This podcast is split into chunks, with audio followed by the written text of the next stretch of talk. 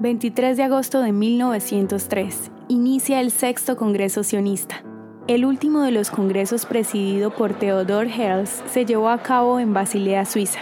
Hasta ese momento, el sexto Congreso Sionista fue el más grande, con aproximadamente 600 delegados. El tema principal fue una propuesta de Gran Bretaña para un hogar nacional judío en Uganda, durante una reunión en abril con Hearst, Joseph Chamberlain, el secretario colonial británico, había propuesto un establecimiento autónomo en África del Este. Hearst quería utilizar esta solución provisoria para aliviar el sufrimiento de los judíos en Europa. Con una votación de 295 a favor y 178 en contra, con 98 abstenciones, el Congreso decidió enviar una comisión a África del Este a investigar las posibilidades para establecer un hogar judío allí. La delegación rusa se retiró porque no querían abandonar la idea de un hogar nacional judío en la tierra de Israel. La cuestión de Uganda causó una fractura seria, pero temporal, dentro del liderazgo sionista. El siguiente Congreso sionista, realizado en 1905, rechazó de forma oficial la propuesta de Uganda y reenfocó la atención a las actividades sionistas internacionales en Palestina.